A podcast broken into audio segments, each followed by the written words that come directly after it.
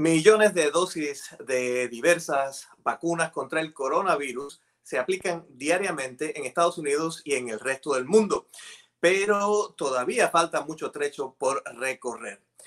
Algunas de estas vacunas han sufrido reveses y también complicaciones. ¿Cuál es el panorama en este momento? Hablamos de este tema en los próximos minutos. Hola y muchas gracias por acompañarnos en el nuevo pod en esta edición de hoy. Mi nombre es Irán Enríquez y los saludo desde Washington, desde la capital del país. En esta ocasión me acompaña también desde aquí desde Washington el doctor Elmer Huerta, quien es experto en salud pública y es profesor de medicina de la Universidad George Washington.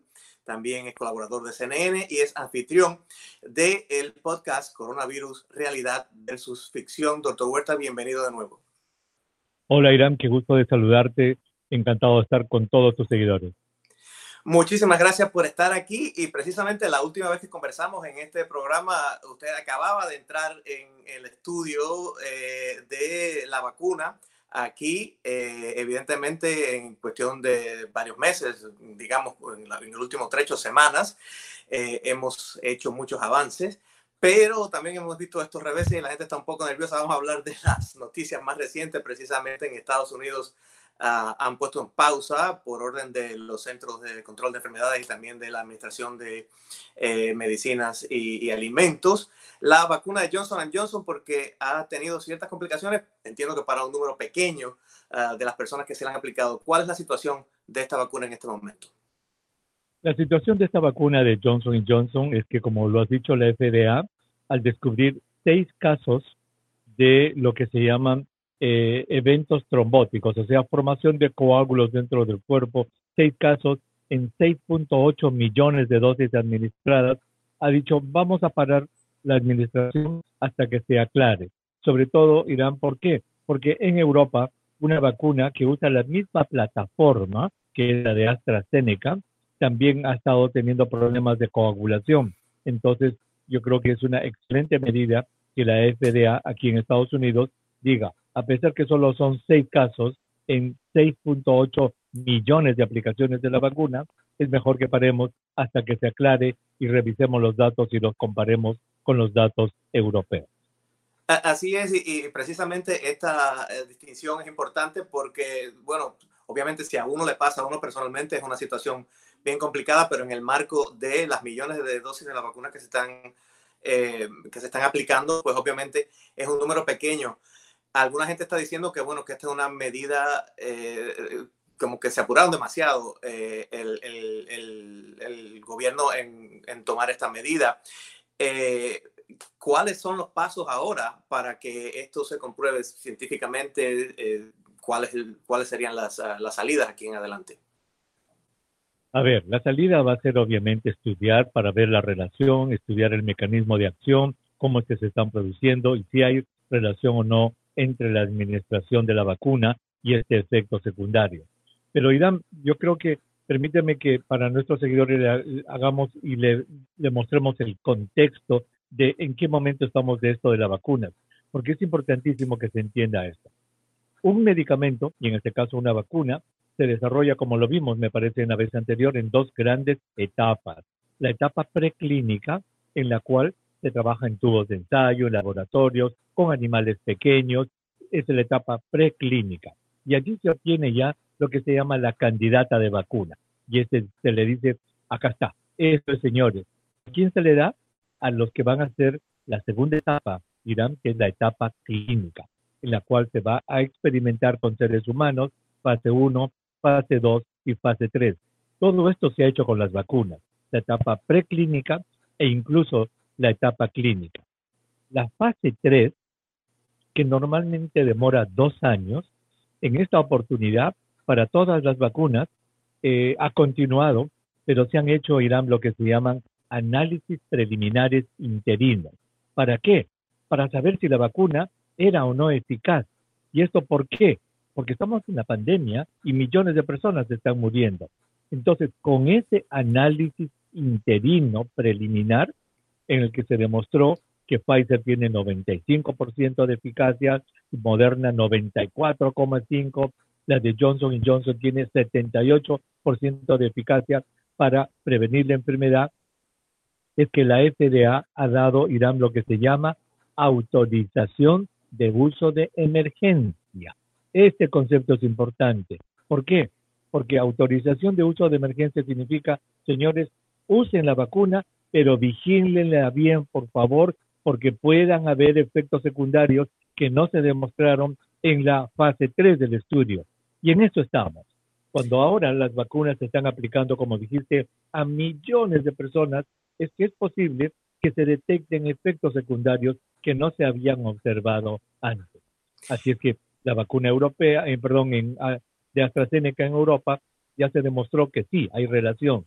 Produce en uno de cada 250 mil casos, según la serie alemana, un, la vacuna un tipo de anticuerpo que va y como que se disminuye las plaquetas y eso puede provocar el fenómeno de coágulos con la de AstraZeneca.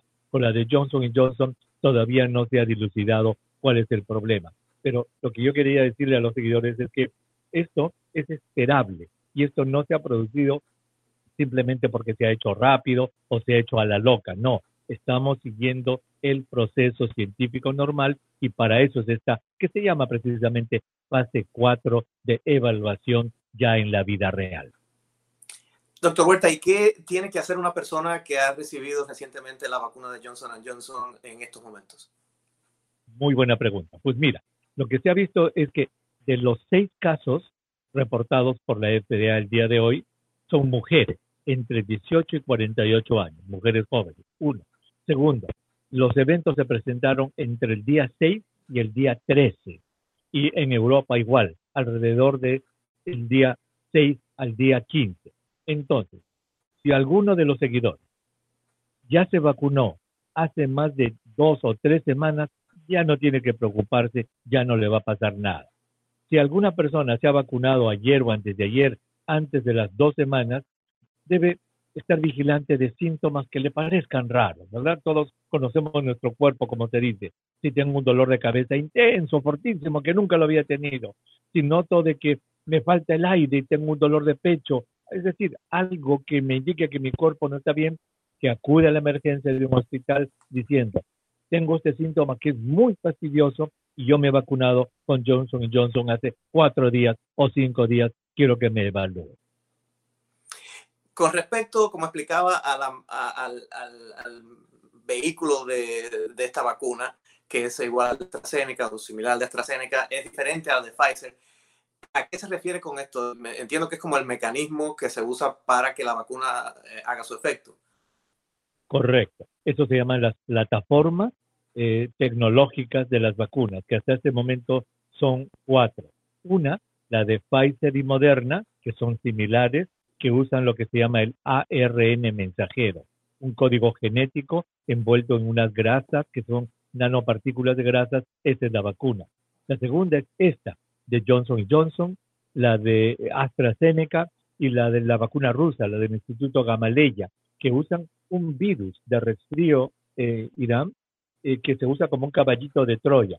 Dentro de este virus de resfrío inactivado químicamente, se le coloca el código genético del virus y esta es la vacuna.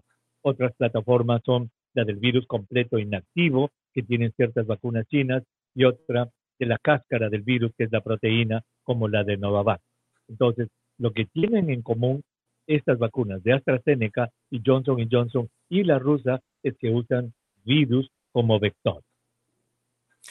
Ahora, con respecto a las vacunas ah, en general y sobre todo las que se están aplicando en Estados Unidos, se han visto que el nivel de eficacia, bueno, estaba por encima del 90% en el caso de AstraZeneca y de, em, eh, y de Moderna. Eh, eh, pero esto no significa que inmediatamente se puede bajar la guardia y de hecho ha habido reportes, he escuchado reportes en Puerto Rico, por ejemplo, de personas que están vacunadas y se han enfermado y han terminado en el hospital. Quiere decir que hay, hay, hay otras variantes, hay otros factores, todavía no, no se puede bajar la guardia cuando esté vacunado.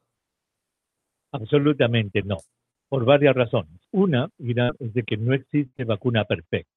Ninguna vacuna en la historia de la humanidad es 100% perfecta siempre van a existir algunos casos de infección, incluso en personas vacunadas. Para la de Pfizer, por ejemplo, se ha documentado que está en 0,5 0.5%.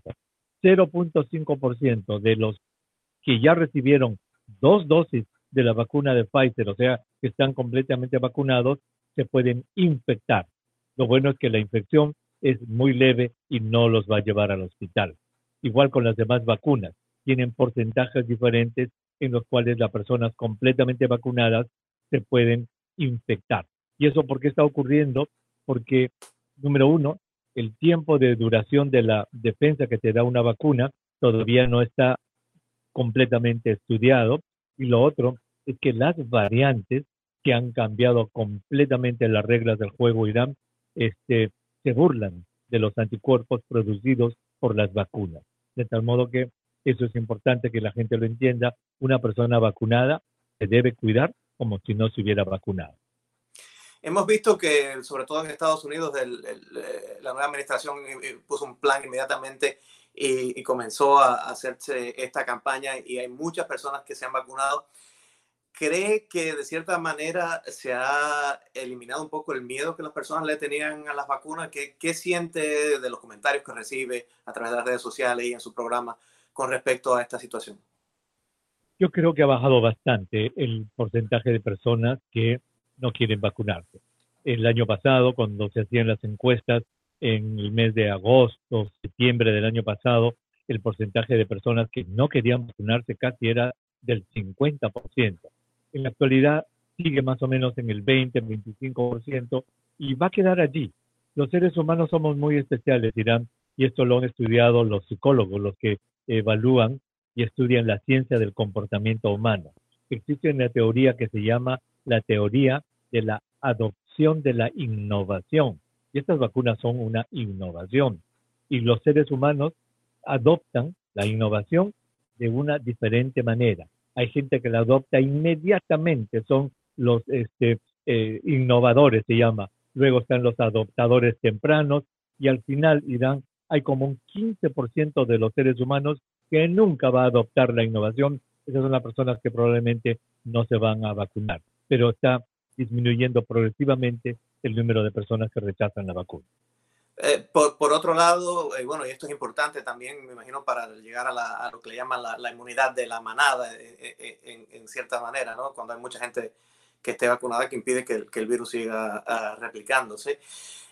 pero también, por otro lado, están las personas que quisieran vacunarse y no se pueden vacunar, y de, y de hecho ha habido ciertas críticas sobre el tema eh, de las poblaciones menos favorecidas y las posibilidades que tienen para tener acceso a las vacunas, digamos, por, porque hay muchas que hay que hacer citas a través de Internet, etcétera, etcétera. Eh, ¿Qué me puede decir sobre esto? Yo creo que sí. Yo creo que un programa nacional de vacunaciones debe ser completo y debe, con, debe tomar en cuenta todas las características de la población a quienes está dirigido el programa de vacunación.